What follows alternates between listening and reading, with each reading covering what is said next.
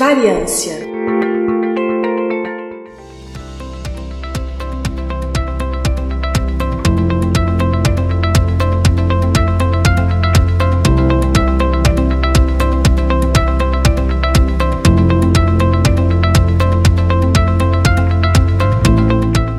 querido e querido ouvinte Dobridem, aqui é Igor Alcântara está começando mais um programa do Intervalo de Confiança. No caso, hoje nós estamos começando o Variância, que é um dos nossos spin-offs, né? Lembrando que nos episódios ímpares nós temos uma vez o Variância, na outra vez nós temos o Influências da Ciência e hoje é dia de Variância, então estamos no nosso programa número 109 e hoje a gente vai falar do cérebro humano e a gente vai falar bastante do cérebro humano e nas novas descobertas sobre como é que ele funciona, que é muito diferente do que a gente achava até então de como ele funciona. E eu vou comentar um pouquinho da relação que isso tem com a inteligência artificial, que é um assunto que a gente gosta bastante de falar aqui no nosso podcast e tem um tempo que a gente não fala. Mas antes da gente começar, só alguns breves recadinhos, né? Não esqueça de nos seguir então nas nossas redes sociais, tanto no Twitter como no Instagram, nós estamos como arroba. Então é I-C-O-N-F-P-O-D, I-C-O-N-F e conf POD Pod. Você pode nos seguir nessas redes para, enfim, manter contato com a gente, saber das novidades e tudo mais. Você também pode assinar o nosso canal no YouTube. A gente tem conteúdo exclusivo lá. A gente tem cortes com os melhores momentos dos nossos programas pares, nossos programas principais. A gente tem é, quadros exclusivos lá, como por exemplo o, o Teorema de Segunda. Então você pode entrar lá em youtube.com/barra intervalo de confiança, tudo junto, e você pode então assinar o nosso canal. E também não esqueça de é, dar uma olhada na nossa lojinha. A gente tem uma loja que a gente vende camisetas, pôsteres, adesivos, canecas, é, enfim, uma, uma, variedade de produtos. Não são temas só do podcast, não vai encontrar só coisas com a logo do intervalo de confiança, etc. Mas temas relacionados à ciência no geral. E a gente, é, conforme a gente vê que o pessoal está curtindo a loja, está consumindo os produtos, a gente vai lançar mais produtos lá. Então dá uma olhada lá. Você pode entrar em intervalodeconfianca.com.br barra loja. E por fim, o último recadinho é, você pode ajudar o intervalo de confiança a se tornar é, um produto viável, enfim, a gente conseguir se manter. Nossas, nossas despesas são muito altas, a gente tem despesas assim bem acima de, de mil reais por mês e é difícil a gente conseguir manter isso. Então a gente pede que você contribua, os valores começam pequenininhos, cinco reais por mês. Então você pode se tornar um apoiador e pode, por exemplo, assistir gravações ao vivo e outros benefícios. A gente está começando a fazer sorteios, então você pode saber como se tornar um apoiador da ciência e do intervalo de confiança entrando em intervalodeconfianca.com.br barra apoie. Passei muito link, ficou confuso? é só entrar no nosso site intervalodeconfianca.com.br tá tudo lá, ok? Gente, dados os recadinhos então, vamos pro episódio. Eu falei que a gente vai falar sobre cérebro humano, né? Então, quando a gente estuda o cérebro humano, a gente tem uma tendência muito grande de usar uma metodologia morfológica. Mas, Igor, o que é morfológico? Morfo, forma, logia, estudo. Estudo da forma. É basicamente você pegar a forma do cérebro, como se fosse a anatomia dele, e você estudar baseado dessa perspectiva, né? E, e explicando melhor, né? Você associar as diferentes regiões com funções do cérebro. É quase, né, como se neurocientistas fossem cartógrafos. Olha que interessante. Então, por exemplo, na parte frontal do cérebro, ali na parte logo ali encostando na testa, né, a gente tem o córtex pré-frontal e ele é classificado como muita gente como a sede do julgamento, né, aquela sede como se da personalidade. É, atrás dele a gente tem o córtex motor, que é responsável por planejar, coordenar movimento, né? Córtex motor a gente imagina o que, que é. Nas laterais, né, você tem os lobos temporais que eles são muito importantes para memória, processamento de emoção e outras coisas. Acima deles a gente tem o córtex somatosensorial, atrás dele a gente tem o, lobo occipital, né, o que a gente chama hoje de córtex visual. Então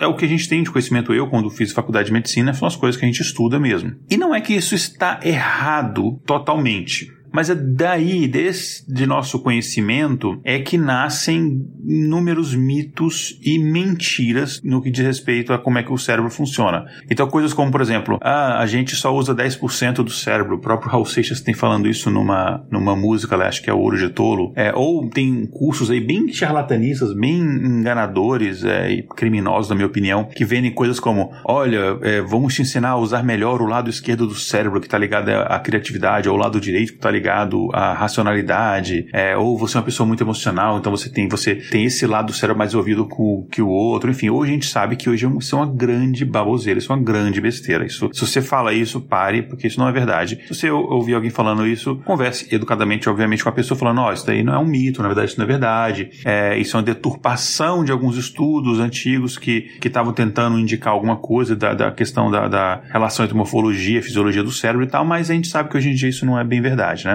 É, o que de fato os cientistas conhecem hoje, o que está sendo descoberto, isso é uma coisa muito recente que ainda está acontecendo, a gente não tem o total conhecimento disso hoje, é que é, não é bem assim que funciona, mas é isso, né, que o senso comum da pessoa leiga, ou que jornalistas desinformados, o que é basicamente mais comum que, que morcego míope, é, eles acreditam e divulgam. Por exemplo, a questão do, não é assunto de hoje, mas só para, já que eu citei aqui um pequeno parênteses, a questão do, desse, desse questão de a gente usar só 10% do cérebro. De onde é que surgiu esse mito, né? Isso é um, é um mito antigo, ele surgiu através da publicação publicação de um artigo do William James, é um artigo de 1907, ou seja, comecinho do século passado, isso tem mais de 100 anos, em que ele falou uma frase, que é uma frase grande, a maioria de nós sente como se vivesse habitualmente uma espécie de nuvem pesando sobre nós, blá blá blá blá blá. Aí tem uma frase que ele encerra assim: Nós é, estamos fazendo uso de apenas uma pequena parte dos nossos recursos mentais e físicos possíveis. De novo, nós estamos fazendo uso de apenas uma pequena parte de nossos recursos mentais e físicos possíveis. Primeiro que em momento algum ele quantificou isso, ele nunca falou 10%. Segundo o que é, ele está dizendo que nós usamos apenas uma pequena parte dos nossos recursos mentais e físicos. Ele não falou cérebro em momento algum. Quando ele fala, ele botou também recursos físicos. Então, basicamente, isso é ele, que ele quer dizer. Tá? Então, eu posso pegar, por exemplo, se eu for, por exemplo, correr 100 metros rasos, o mais rápido que eu conseguir, provavelmente eu vou fazer isso em uma hora e meia. O Usain Bolt faz em menos de 10 segundos. Então, obviamente, se a gente pensar bem, a, a capacidade capacidade que um, não estou dizendo o meu organismo em si, mas que o organismo humano tem fisicamente de fazer coisas é muito maior do que de fato a gente consegue fazer. É, a gente, em média, como pessoas, né? Você tem, obviamente, atletas de alto nível, pessoas altamente treinadas, como, por exemplo, é, questões como memória, etc., que elas conseguem utilizar isso. É isso que ele quer dizer, que a gente basicamente tem uma capacidade enorme, não que ela esteja inutilizada, mas que a gente pode treinar para utilizar melhor. Ele, em momento algum, quis dizer que a gente só usa 10% do cérebro. O cérebro está.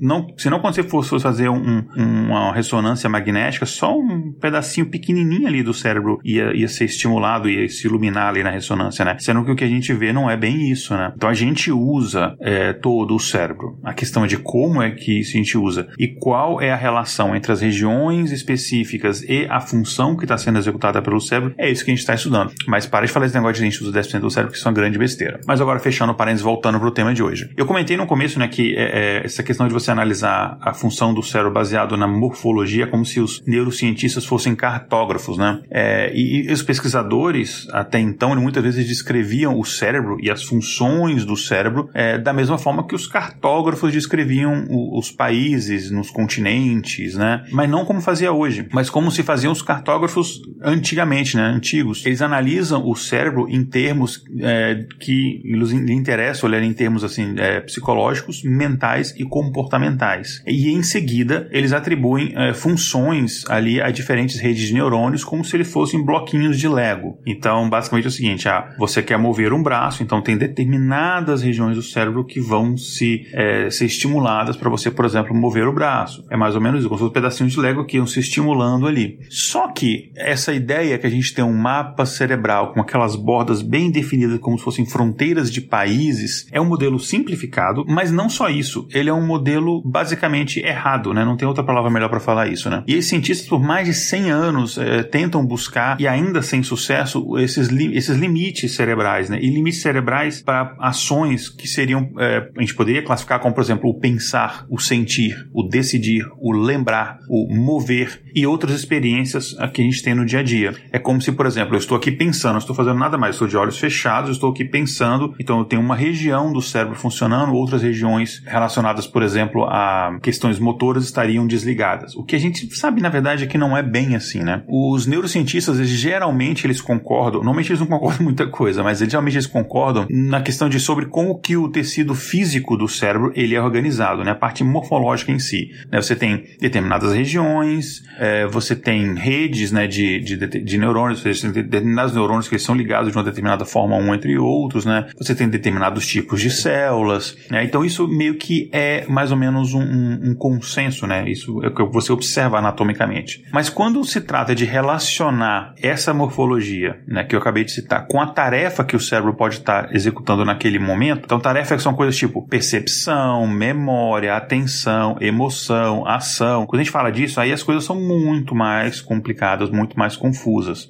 né? Então, é, em outras palavras, a gente tem um bom entendimento da anatomia do cérebro, mas quando a gente tenta entender que regiões ou redes de neurônios é, estão relacionados com determinadas ações que o cérebro executa, aí a gente sabe muito pouco. A gente achava que sabia muito mais do que a gente de fato sabe. Vamos é, é, é, entender isso um pouco melhor. Ninguém contesta, por exemplo, que o córtex visual, que fica ali na parte de trás do cérebro, é que ele está relacionado e ele permite a visão, né? Que o córtex auditivo permite a audição, que o hipocampo é essencial para a memória. Isso a gente conhece. A gente sabe, por exemplo, que danos, né, numa regiões, você tem, sei lá, uma lesão nessas regiões, elas prejudicam essas habilidades. Se você tem uma perfuração na parte de trás do cérebro, você tem a sua visão prejudicada, por exemplo, né? Se você tem uma lesão, por exemplo, na parte frontal do cérebro, não tem nenhuma parte, digamos assim, vital ali, mas você tem mudança de personalidade, você tem algumas alterações assim. Isso a gente, isso a gente sabe. Então, a gente também consegue até relacionar é, questões é, auxiliares ou, ou, subjacentes dessas áreas. Até aí tudo bem. Mas vamos pegar de, por exemplo, a memória, né? Vamos pegar a memória como exemplo. Ela requer outras redes cerebrais além do hipocampo, que até então estava associado à memória, né? E o hipocampo, ele está se tornando atualmente chave para um número cada vez maior de processos cognitivos que vão muito além da memória. Então, as, você tem, às vezes, um, o que a gente chama de grau de sobreposição. É uma região que ela é como se fosse uma região coringa, ela está associada a diversos mecanismos e nunca é a mesma coisa. Você pode botar duas pessoas muito semelhantes, digamos irmãos gêmeos, que elas estão é, observando a mesma cena ou recebendo o mesmo estímulo e você ver regiões diferentes do cérebro sendo é, estimuladas naquele momento, né? Isso é uma coisa que está se observando que é bastante comum. E, e, o que acontece muitas vezes é que esse grau de sobreposição ele é tão grande que esses rótulos, esses títulos que a gente dá de é, região de memória, região de percepção, etc., eles perdem completamente o significado. Né? E, e, essa ideia de que existe algum tipo de, de paralelismo muito forte entre as categorias mentais que o, os neurocientistas normalmente usam para tentar entender o cérebro e a implementação neural desses eventos mentais, ela está errada, essa concepção. Né? E aí a gente se baseia nisso em vários estudos que foram realizados nos últimos anos. Com a melhoria de algumas tecnologias mesmo de mapeamento do cérebro, né? como por exemplo novos, novos avanços em, por exemplo, em, ressonância magnética é, funcional, uh, além também que a gente vai falar do uso de inteligência artificial para tentar interpretar os dados coletados desses equipamentos, a gente começa a ter avanços e entendimentos nessa área, mas são avanços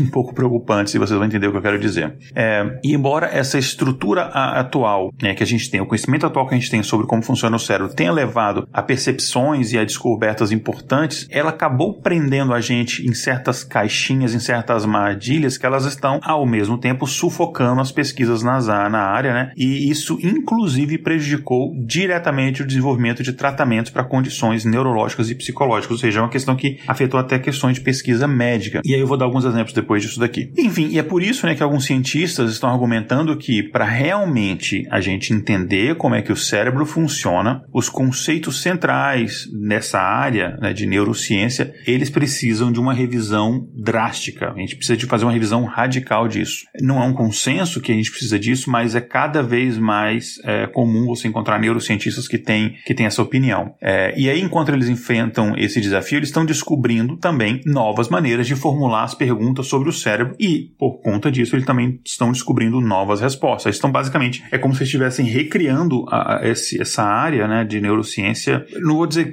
recriar do zero, mas é uma revolução muito grande. Né? É como sei lá, a revolução que Newton causou na física. É, é, a gente pode comparar que a gente está neste processo. Né? A gente não chegou lá ainda, mas a gente está caminhando nesse, né, nesse caminho. Ainda nesse semestre aqui dessa gravação, né, no segundo semestre de 2021, uma dessas abordagens novas ela revelou uma ligação que era até então inesperada entre a formação da memória e a regulação metabólica. Então, pegando uma coisa que é muito abstrata, né, como a memória, e a regulação do, do seu metabolismo, que é uma coisa é, absolutamente química, enfim, é uma coisa muito é, prática, né, nem um pouco abstrata. E a gente vai falar um pouquinho disso mais pra frente. E mesmo que uma, uma nova teoria, digamos assim, uma nova estrutura, seja bem sucedida, né, em, em termos de explicar o funcionamento do cérebro, alguns pesquisadores eles se perguntam se o preço para essa nova teoria, para o sucesso dessa nova explicação, não seria uma perda de conexão com a nossa experiência humana. Que não faz nenhum sentido que eu falei. Calma que no final desse episódio eu vou explicar um pouco o que eu quero dizer com isso. Mas antes, vamos entender, vamos entender um pouco como é que funciona isso daqui, tá? Vamos, vamos pegar, por exemplo, uma forma muito comum de a gente fazer pesquisa nessa área, né? Que é a ressonância magnética funcional, né? O que a gente chama aqui em inglês do fMRI. É, então, a ressonância magnética funcional, que é basicamente fazer uma ressonância magnética analisando a função que o cérebro está executando naqueles momentos, né? E você vê as áreas que são estimuladas, etc. Enfim, ela e outras tecnologias muito importantes, elas tornaram possível, já tem alguns anos, algumas décadas, eu posso dizer, é, que a gente pudesse examinar cérebros vivos de uma maneira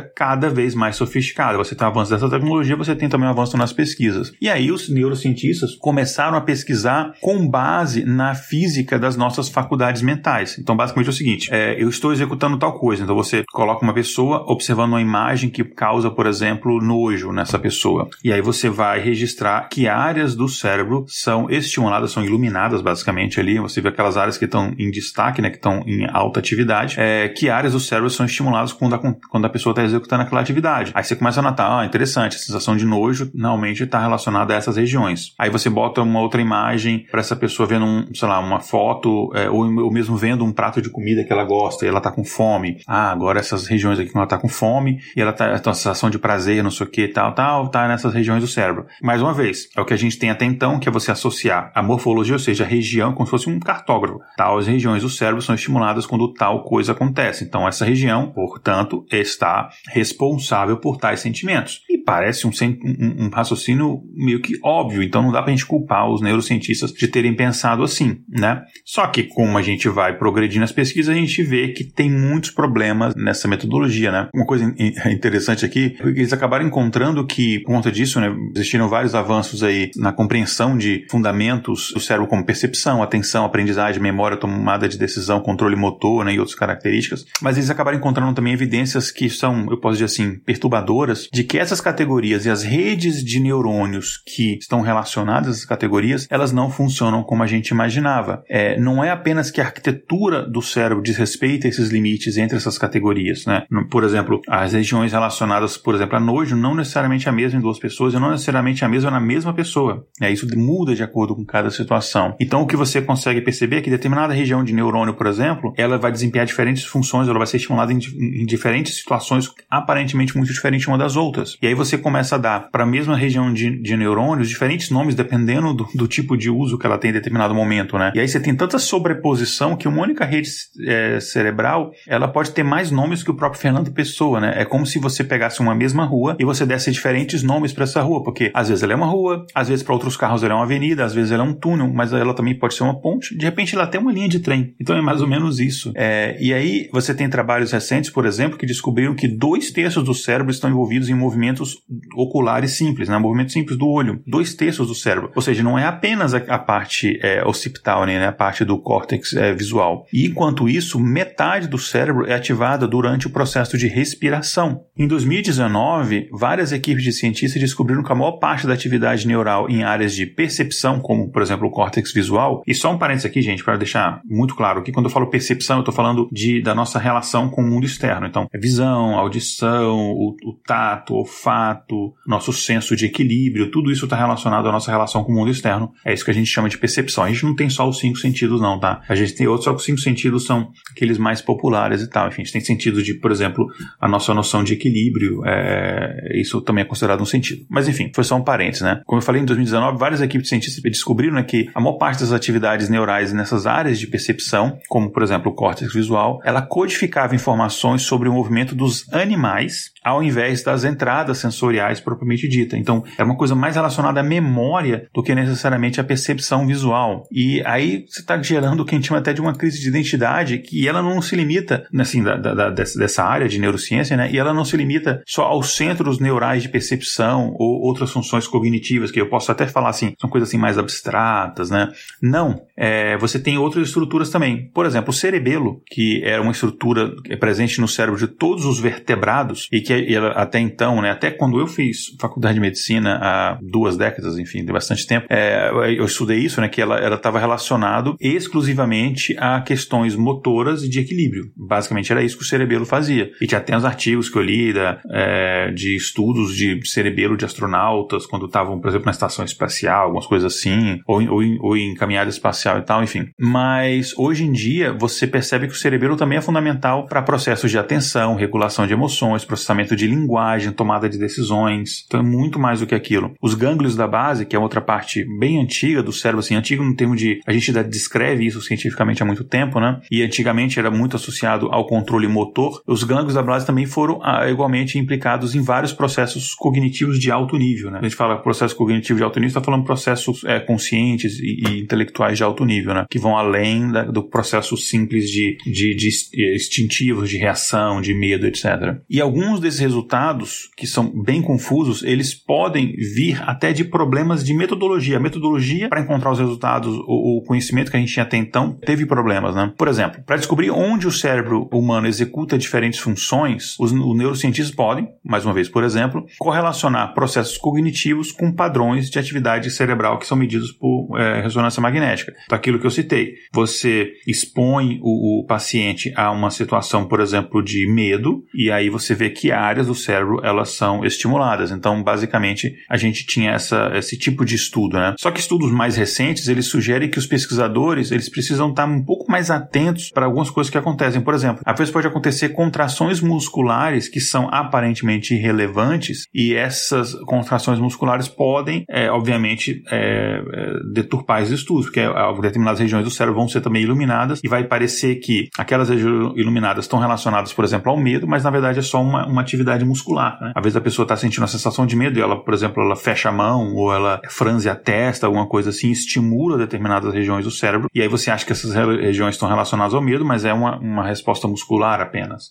E assim por diante, né? Ou pode ser uma resposta, por exemplo, é, respiratória ou, ou relacionado ao sistema simpático, parasimpático, enfim, pode ter outras relações que não é necessariamente aquelas é, relações é, cognitivas e a gente tem esse tipo de confusão, né? Porque é muito difícil, você não vai conseguir isolar a pessoa, você agora só vai sentir medo. Você não vai respirar, você não vai pensar, você não vai tomar decisão, você não vai ter memória, você não vai ter nada, você só vai sentir medo. Não dá pra gente fazer isso, né? Porque não é uma máquina, né? E aí no final você acha que seus resultados, eles estão dizendo alguma coisa sobre a cognição de alto nível, quando na verdade eles podem refletir apenas alguma coisa é, através de um, por causa de um efeito ali, né, cada tarefa, né, da pessoa, é, sei lá, moveu os olhos de uma maneira diferente, e aí isso alterou completamente a leitura da ressonância magnética. Em 2019 ainda, né, a Russell Poldrack, que é uma neurocientista da Universidade de Stanford, aqui nos Estados Unidos, ela e os colegas da universidade começaram a testar o quão corretas eram as categorizações que os neurocientistas haviam criado para a função mental. Então ela pegou uma grande quantidade de dados comportamentais que, enfim, basicamente tinham sido obtidos através de experimentos que tinham sido projetados para testar diferentes aspectos do controle é, cognitivo, tipo memória de trabalho, inibição de resposta, aprendizagem, enfim. Então ela pegou esses dados e ela o, executou é, é, esses, esses, dados por meio de um que a gente chama de classificador de aprendizagem de máquina. Então, basicamente, ela pegou todos esses dados e passou esses dados por uma inteligência artificial ajudar a entender como é que são feitas essas classificações. Será que os mesmos resultados de dados são classificados da mesma forma? Será que o julgamento do pesquisador não interferiu de como determinadas regiões eram classificadas, né? E as classificações que a inteligência artificial obteve foram diferentes é, do que se esperava, diferente do que os cientistas tinham obtido antes, né? Então, basicamente, eles misturavam categorias tradicionais de resultados cerebrais e classificavam eles em novos grupos. Então, basicamente, você pegava coisas que eram classificadas como coisas diferentes, como atividades diferentes, grupos diferentes, ah, memória e, por exemplo, tomada de decisão, era coisa diferente. Mas ele pegou e agrupou junto determinadas situações, né? O, o que eles perceberam é que esses grupos eles pareciam se mover juntos em termos de algumas construções que eram muito mais genéricas. Então, o cérebro não não, era muito organizado em questões tão complexas como memória, tomada de decisão, percepção, etc. Eram coisas muito mais minúsculas, eram muito menorzinhas, né? É como se a gente conhecesse apenas molécula e agora a gente está descobrindo que existem prótons, nêutrons e partículas subatômicas, é mais ou menos isso, né? E um outro estudo realizado pelos colegas uh, da, da Poldrack descobriu que as tarefas destinadas a medir a percepção, a memória, não estavam realmente medindo coisas que eram diferentes. É, então é como se não tivesse muito bem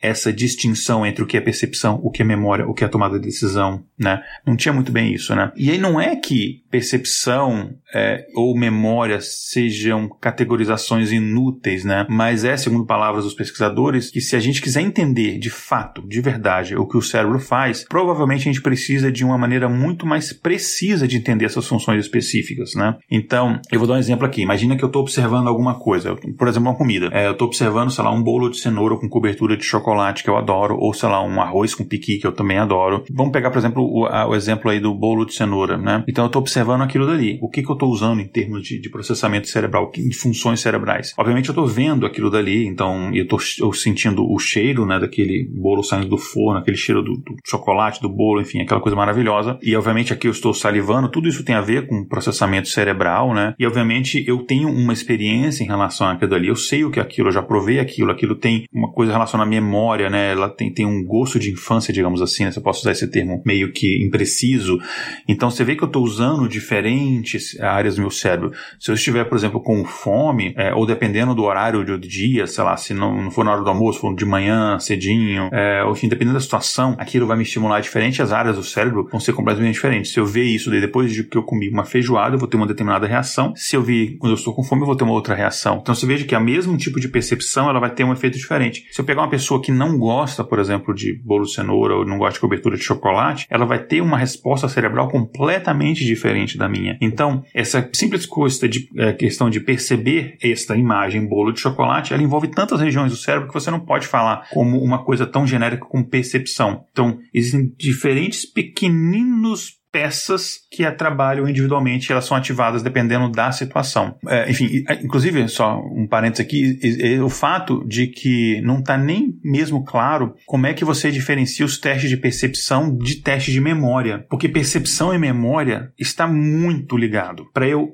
observar um objeto, eu preciso usar minha memória, porque muitas vezes você até completa a informação de um objeto, você está vendo, sei lá, por exemplo, uma silhueta de uma pessoa, mas você sabe o que é uma forma de uma pessoa, o seu cérebro completa aquilo dali. Você pode, de repente, identificar até quem é a pessoa, mesmo sem muita informação. Então, percepção e memória é muito difícil, inclusive, da gente dissociar uma da outra. E a gente cada vez mais consegue perceber isso de forma experimental, né, nos, nos estudos. Alguns cientistas eles acabam recuando, eles argumentam que desde que a gente sabe, que a gente sabe, né, que o córtex visual não está envolvido só com a visão, ou que uma rede de memória está fazendo mais do que simplesmente guardar informações, a gente não precisa necessariamente realmente repensar essas categorias. Basta que a gente entenda que elas são apenas uma metáfora, né? Só que tem um problema que às vezes o uso excessivamente amplo ou mesmo vago de um termo, ele tem efeitos prejudiciais sobre os tipos de experimentos e hipóteses que a gente gera a partir disso, né? É, e aí isso está muito óbvio, por exemplo, em pesquisas sobre emoções e humor. O, eu vou citar mais algum um cientista aqui, né? O Joseph uh, Ledoux, ele é um neurocientista da NYU, né, da New York University, e ele é conhecido mundialmente na área pelo trabalho dele, pioneiro, sobre a amígdala. E aqui não é a amígdala aquela que você fica inflamada na garganta e tal, não, é a amígdala do cérebro, tá? É, ele tem um estudo sobre a amígdala e ele costuma ser chamado, a amígdala, não o, o Ledoux, como o centro do medo no cérebro. Então, se você sentiu medo, você tem uma estimulação na amígdala. Esse era uma, uma, um, um, senso comum, né? E só que esse enquadramento está muito errado segundo o próprio Ledoux. E eu falo, por que, que eu falo segundo o, o próprio Ledoux, né? Porque ele foi conhecido e apresentado em eventos como é o cara que descobriu de onde saem os sentimentos do medo no cérebro, né? Que era da amígdala e tal. É, mas ele detestava ser apresentado dessa forma porque ele percebia que não, isso é uma, uma coisa extremamente imprecisa, né? E daí ele passou a última década é, enfatizando que, a, a, através de vários artigos e presenças em eventos, de que a amígdala não está envolvida em gerar medo, né? Ele estava errado quando ele imaginou isso, né? E o medo, medo é uma coisa complexa, não é uma coisa simples, né? Não é a mesma é, região do cérebro vai ser estimulada da mesma forma sempre, né? Então ele falou que medo, ele é uma interpretação interpretação cognitiva de uma situação. Então a gente deu o nome para um determinado comportamento que a gente tem uma reação e a gente chamou isso de medo. Mas na verdade não existe uma coisa chamada medo. Existem diferentes reações chamada medo. Por exemplo, uma pessoa pode ver uma barata e ela fala eu tenho medo de barata, ela tem uma reação. Mas a mesma pessoa, ela vê um leão a um metro dela, ela vai ter uma reação muito diferente. A gente vai classificar as duas coisas como medo, mas elas são sensações completamente diferentes. Uma é aquela coisa, aquela repulsa, não sei o que, mas você não teme pela sua vida de fato. A outra você teme pela sua vida. São reações completamente diferentes no cérebro e as reações até no próprio corpo são diferentes. Tem pessoas que têm, por exemplo, medo de altura, de avião, etc. E são sensações diferentes, por exemplo, do que você ter um determinado outro tipo de, de sensação também que você coloca medo, como por exemplo, quando você assiste um filme de terror. Então, provavelmente existe um espectro de sensações assim, dezenas ou centenas de coisas completamente diferentes do ponto de vista cerebral que a gente classifica tudo como uma coisa só. Então, isso é um, é uma, é um problema também. Então, mais uma vez, essa coisa que a gente chama de medo é só uma interpretação cognitiva de uma situação que acontece dentro do cérebro, de várias situações que gente agrupa da mesma forma, né? É, isso está ligado a questões subjetivas, a experiências é, da, da pessoa, a questões ligadas à memória e outros processos também. A questões ligadas, por exemplo, à até própria percepção. E os fenômenos psicológicos que algumas pessoas elas acabam experimentando, que a gente classifica como medo, eles podem ser vivenciados de uma forma muito diferente pelas mesmas pessoas e até por outras pessoas. Deixa eu dar um exemplo. Uma coisa que eu vi que é muito interessante é que eu tinha uma amiga que da faculdade que ela tinha um pavor assim muito, muito, muito, muito, muito medo de, de determinado de qualquer, praticamente qualquer inseto, né, de barata, por exemplo. Ela tinha medo de rato, ela tinha medo de assim quase toda a fauna é, urbana. E a gente participou com outras pessoas de um, de um projeto é, em que a gente, enfim, basicamente a gente fazia um trabalho com índios e Yanomamis na Amazônia e a gente tinha que entrar mata dentro, horas assim, até chegar em algumas, em algumas é, comunidades Yanomamis bem isoladas. E, é, e ela via insetos, é, enfim, na, na mata e ela não tinha a sensação de medo que ela tinha quando via aquele mesmo inseto dentro de casa. Mesmo não, aliás, os que a gente via na mata eram muito maiores, assim, pareciam tiranossauros, assim, era gigantesco. E ela não tinha a mesma reação de medo do que ela tinha quando ela via uma baratinha pequenininha urbana dentro de casa. E eu tô falando medo aqui, enfim, por, por falta de um termo melhor para usar, né? Então, ou seja, é a mesma pessoa, é o mesmo a situação, digamos assim, mas mudou o ambiente e a sensação é completamente diferente. Então, entendeu que é muito difícil a gente, é, a gente conseguir classificar isso como uma coisa só, né? E, e as pesquisas novas do Ludo, elas sugerem que essa sensação de medo, ela surge no córtex pré-frontal em áreas cerebrais que estão relacionadas ao córtex pré-frontal. Ou seja, muito relacionado ali a comportamento e personalidade. E a amígdala, né, por outro lado, né, que tinha sido até então associada com medo, ela está envolvida no processamento e a resposta a ameaças, não necessariamente a medo. E aí, isso é um, enfim, isso é questão de resposta a ameaça é uma coisa que não é humana, ela é muito anterior à, à, à existência humana, né? Ele é um mecanismo fisiológico antigo e ele é, inclusive, um mecanismo subconsciente. Você se defende de uma ameaça, a sua vida, de forma subconsciente e nós não somos os únicos, né? A gente tem todos os seres vertebrados, eles têm algum tipo de reação a, a uma ameaça. Ele foge, se camufla, ele se esconde, enfim. Ele, todos nós temos um tipo de reação, né? É, e a gente sabe que esse, esse mecanismo subconsciente é, em resposta a uma ameaça, ele não é causado necessariamente pelo medo. Ele pode ser causado por outros mecanismos. E aí você tem, por exemplo, situações em que todo o campo da neurociência está sofrendo esse tipo de confusão. Então, o negócio está, é, é, assim, muito confuso para muita gente. É, esse problema, eu tenho um exemplo aqui só relacionado ao medo, mas não é só isso, né? Esse tipo de problemas semelhantes, ele acontece em outras áreas. É, por exemplo, no estudo de percepção, né? Onde você tem ali um processamento físico do estímulo sensorial, por exemplo, um, um cheiro, um, uma imagem, é, um som, né? E você tem a experiência consciente disso e essas duas coisas, elas são agrupadas, né? Você ver um objeto entender o objeto como sendo parte de um mesmo mecanismo, sendo que são coisas completamente diferentes. Uma coisa é a captação desse objeto, né? Estou vendo, por exemplo, aqui um carro em movimento e eu estou captando isso aqui. A interpretação do, do que significa, por exemplo, os carros estão vindo em direção a mim, tem que sair da frente, ou enfim, esse tipo de coisa, são coisas diferentes. Até mesmo, como eu falei, essa coisa, você,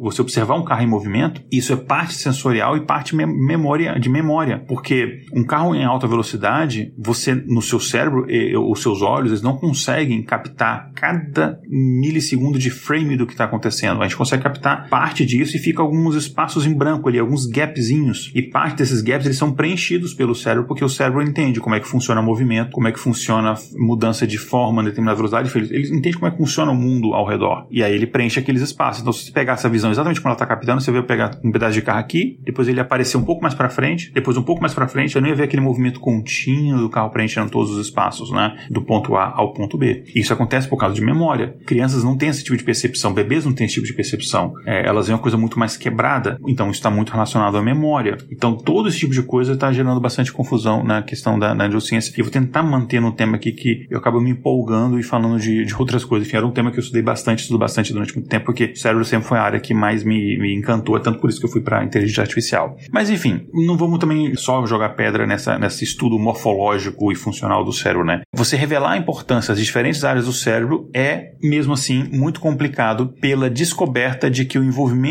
dos, desses sistemas neurais em funções específicas não é uma questão assim, tipo de tudo ou nada, né? Às vezes depende mais, eu, digo às vezes, mas quase sempre depende muito mais dos detalhes do que está sendo processado. Como assim? Não faz nenhum sentido. Calma, tio Igor explica. Vamos pegar, por exemplo, a parte do lobo temporal medial que a gente chama de córtex peririnal. Ele é um, é um, um componente crucial do a gente entender o, o, sistema clássico que a gente conhece de memória. E a Elizabeth Murray, que é do Instituto Nacional de Saúde Mental, nacional aqui dos Estados Unidos, né, enfim, de saúde mental, é, e outros pesquisadores, eles fizeram experimentos nos quais humanos e macacos, eles foram solicitados a selecionar uma imagem desejada de um par de imagens. Então era, era colocado um par de imagens e tinha que selecionar uma, uma dessas imagens baseada numa instrução que o pesquisador dava, né? E essas imagens que eram dadas, elas se pareciam de, de muitos graus. Às vezes eram imagens que eram muito parecidas, quase iguais, que era difícil distinguir a diferença. Outras vezes eram imagens levemente parecidas, eram mais diferentes do que parecidas. Então você tinha diferentes coisas. E eles queriam perceber se, por exemplo, se havia uma diferença. Quando ele tinha que escolher uma determinada imagem que era mais parecida, você tinha um estímulo diferente é, do que quando as imagens eram mais diferentes. E eles descobriram que o córtex é, peririnal ele estava envolvido no desempenho da tarefa quando uma determinada quantidade de sobreposição de recursos estava presente. Então, explicando melhor, se as imagens elas fossem mais ou menos semelhantes, o córtex peririnal não teria nada a ver com o desempenho que o, tanto humanos quanto macacos tiveram, né? Do mesmo jeito, o córtex temporal inferior, que tradicionalmente era atribuído a um papel de percepção visual, ele foi considerado crucial nas tarefas de memória, mas só em certos conceitos. Ou seja, essa região do, do, do córtex é, peririnal era só estimulada se o grau de semelhança, por exemplo, dos objetos, eles eram mais semelhantes do quando não semelhantes. Então, dependia muito do contexto, né? E para alguns neurobiologistas, as descobertas desse estudo, elas implicam que, em vez de categorizar áreas do córtex em termos das suas funções especializadas, tipo visuais, auditivas, somatosensoriais, executivas, é, eles, os pesquisadores, né, segundo eles, deveriam estudar as diferentes combinações de informações que representam aquilo que você está processando. Ou seja, não é uma classificação baseada na morfologia do cérebro, na função sendo executada. Não importa se é memória é percepção. O que importa é o tipo de informação que está sendo processada. Então, uma região ela pode estar envolvida na representação de combinações simples de determinados recursos. Por exemplo, laranja e quadrado. Então, você vai estimular essas regiões para identificar um quadrado laranja. E outras regiões podem ter evoluído para representar combinações mais complexas de recursos visuais ou até de combinações de informações acústicas, é, quantitativas, etc. Então, tem até isso, né? O nosso cérebro tem regiões que você consegue identificar quando você tem muito algo, pouco algo. A gente tem tudo isso daí. E aí os cientistas argumentam que esse esquema de organização do cérebro explica por que tem tanta sobreposição funcional até então, né, que a gente considerava inesperada nesses mapas tradicionais de atividade mental, ou seja, a mesma região sendo utilizada para tarefas completamente diferentes. Então, quando cada região ela representa uma combinação particular de informações, ela faz isso para memória, para percepção, para atenção, para o controle da ação, etc. Né? Então é mais do que está sendo processado do que a característica em si, se aquilo é memória, etc. A classificação que nós humanos damos para aquilo, né? O cérebro não está nem aí para esse tipo de classificação. É, e é também por isso, né, que essas tarefas de percepção e memória usadas nesse experimento que eu citei agora há pouco, né, sobre macacos e humanos vendo as imagens parecidas, enfim, é por isso que essas tarefas, elas apenas às vezes elas envolviam o, o córtex peririnal, não todas as vezes. É, então, conforme a imagem, cada tarefa se transformava, as combinações é, de características que as distinguiam também mudavam. E a estrutura representacional que eu citei é apenas uma maneira de repensar essas subdivisões do cérebro. Embora outros pesquisadores concordem que a lista dessas peças que orienta a maioria das pesquisas neurocientíficas elas têm problemas, a gente tem um consenso muito pequeno ou pouco consenso de como a gente lida com isso. Ou seja, a gente sabe qual é o problema, mas a gente não tem menor noção ainda ou pouca noção de qual é a solução. E mesmo aqueles cientistas que são a favor de, re, de repensar de forma mais radical a área de neurociência, eles acham que é difícil você fazer essa delineação, né? É fácil mostrar como as coisas não estão funcionando, só que a parte difícil é você mostrar para onde é que você vai daqui para frente, como é que você conduz então os estudos, né? É, o Paul é, Cizek, da Universidade de Montreal, ele é um dos vários pesquisadores que estão começando a reconstruir essas categorias conceituais, mas agora ele está usando uma perspectiva evolucionária, e é um trabalho muito bacana que o PostSec está fazendo. Então, nos últimos cinco anos, ele tem feito um, esse caminho bem de forma bem meticulosa da evolução dos vertebrados. Então, ele vai pegando cada espécie, vai pegando todo o elo evolucionário e vai ver como é que foram a evolução morfológica do cérebro, mas também a, a evolução do cérebro em si e a evolução das capacidades cognitivas do cérebro, né? É, e também das, das, questões dos sistemas é, comportamentais. E segundo ele, né, segundo Paul existem subdivisões funcionais no cérebro e elas realmente têm uma história evolutiva. Você consegue fazer um, um, uma, uma espécie de timeline né, evolutiva. E aí, segundo ele, se a gente pudesse identificar essa história, isso ajudaria a gente a identificar melhor os conceitos relacionados. Então, você começa a perceber, teve uma mudança maior, digamos, no cérebro num determinado é, é, tempo, né, de, um, de, uma espécie X para uma espécie Y, e você tem, ao mesmo tempo, um determinado ganho de, de uma percepção sensorial ou uma, uma, uma, uma, característica cognitiva do cérebro, então você começa a relacionar uma coisa com a outra, né? E o, esse, o Dr. Zizek, ele já usou essa nova análise das atividades cerebrais para explicar por que, por exemplo, os gânglios da base desempenham um papel fundamental em algumas tarefas de tomada de decisão, mas não em outras tarefas de tomada de decisão. E aí, segundo ele falou aqui, abre aspas para ele, você percebe que o termo tomada de decisão e nem o termo atenção correspondem realmente a uma coisa específica dentro do cérebro. E aí que volta para mim, né? Em vez disso, você tem certos circuitos que são muito eh, pragmáticos no cérebro e eles fazem certas coisas muito, muito específicas, como por exemplo, abordar, evitar, analisar, etc. E algumas dessas coisas, elas se parecem um pouco com o que a gente definiu como atenção. Então é como se eu pegasse atenção e não existe uma coisa, um processo chamado atenção. Existem diferentes tipos de pequeninas tarefas que são completamente diferentes do ponto de vista cerebral, mas que a gente a, a, resolveu agrupar e chamar de atenção. Então a ideia é que a gente tem que olhar primeiro para os mecanismos cerebrais e para como é que essas coisas evoluíram. Por isso que tem essa, essa perspectiva evolucionária. Então, por exemplo, memórias, planejamento futuro e imaginação são parcialmente codificados pelos mesmos mecanismos neurais. A gente entende ela como coisas é, completamente diferentes, mas elas são os mesmos mecanismos cerebrais ou neurais e mesmas regiões do cérebro que são estimuladas, né? E isso faz sentido do ponto de vista evolutivo porque o mesmo sistema pode ser reciclado para finalidades diferentes. Então, a mesma região do cérebro que em determinado momento está sendo utilizada, por exemplo, para imaginação, o trabalho criativo, ela pode em outro momento para ser utilizada para, por exemplo, é, memória ou planejamento futuro. E essa abordagem já está levando, inclusive, algumas descobertas é,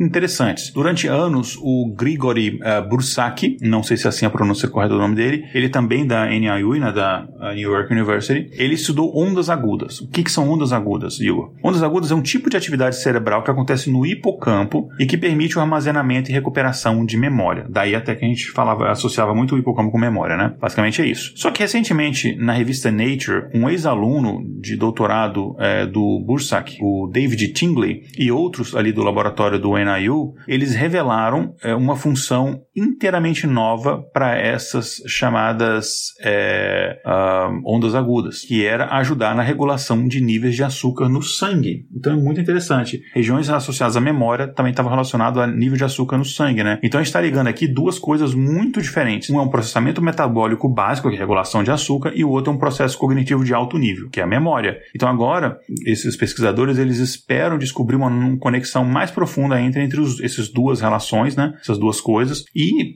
assim, quem sabe eles obterem ideias de como é que essas ondas agudas é, trabalham para a regulação do corpo e como é que essas funções podem ser reaproveitadas para fazer uma coisa ou outra, né? E mostra mais uma vez a super eficiência do cérebro, né? Que as mesmas estruturas são utilizadas para infinitas ações muito diferentes entre si. Mas calma, não entre em pânico. É, essas abordagens alternativas é, para estudar essas categorias mentais também são possíveis, não é só isso que a gente discutiu aqui, né? Então, por exemplo, muitos cientistas estão considerando a atividade neural de todo o cérebro e uma variedade de comportamentos ao mesmo tempo. É, então, estão tentando estudar já uma coisa, em vez de estudar o, o, o, o, a parte, estão tentando estudar o todo, né? Então, você começa a estudar o sistema todo à medida que essas partes do todo interagem. Então, por exemplo, categorias funcionais tipo memória, percepção, atenção, podem então ser entendidas como características do estado do cérebro. É mais ou menos assim, você não tem regiões, mas o cérebro como um todo, ele vai estar em determinado estado quando determinado tipo de situação é, estiver presente. E, enfim, é uma coisa, o negócio vai ficar um pouco mais confuso, mas calma que a gente vai, vai entender isso melhor. A gente está quase chegando ao final também, tem um pouco de paciência. E por causa desses agrupamentos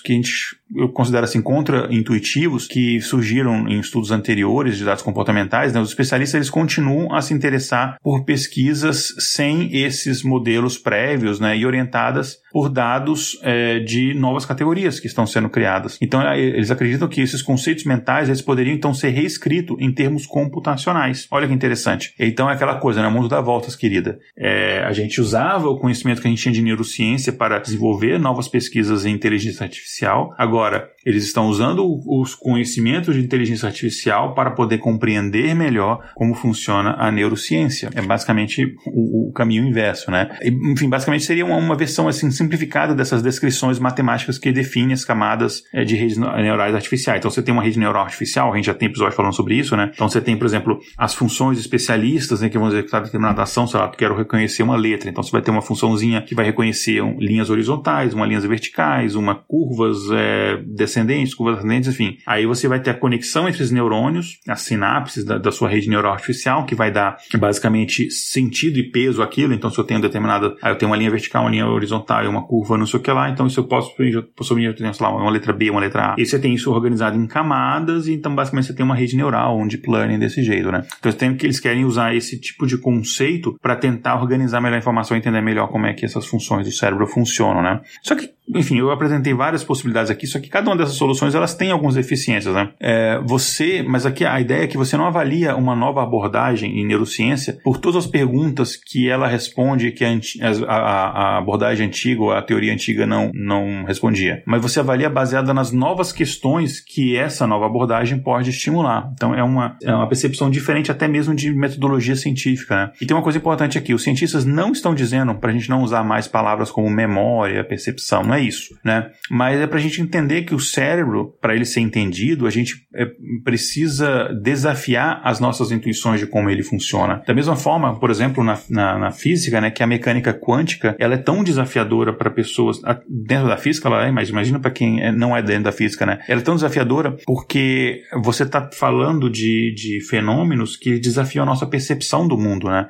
Até a gente usa na mecânica quântica às vezes algumas metáforas para a gente tentar entender e tal por exemplo, a sobreposição de estados, né, que ficou conhecido como a questão do gato de Schrödinger, né, é uma metáfora. As pessoas uh, interpretam isso no mundo macroscópico como se fosse uma coisa literal e vem aquelas coisas daqueles coaching quânticos charlatões. E, mas é porque é muito estranho é, você entender uma coisa que vai completamente contra a nossa lógica do mundo, né? E o cérebro, ele meio que tá, o entendimento do cérebro da neurociência está começando a seguir esse mesmo caminho, né? E aí, é, uma outra consideração importante é quão significativa também é, é uma nova estrutura. Quando eu falo aqui estrutura, eu estou falando uma nova, um novo modelo de explicação explicação de funcionamento cerebral, né? Como é que isso pode acabar sendo problemático, porque você pode ganhar em termos de conhecimento, mas você pode perder em termos de como, como bem a gente se entende, tá? Então, quando a gente pergunta quando o cérebro funciona, a gente quer que isso significa também coisas como o que, que acontece no cérebro quando eu me apaixono, quando eu tô feliz, né? Isso aí, só que você tá entrando no nível que você tá quebrando tanto essa, essa entendimento do cérebro em, em níveis tão, tão detalhados que a gente está se afastando muito da nossa experiência subjetiva e, e, e, até mesmo conceitos cognitivos familiares. Então a gente não pode mais falar de medo. Você tem diversas outras categorias que relacionadas a isso, né? E aí então tem uma, uma preocupação de que a gente,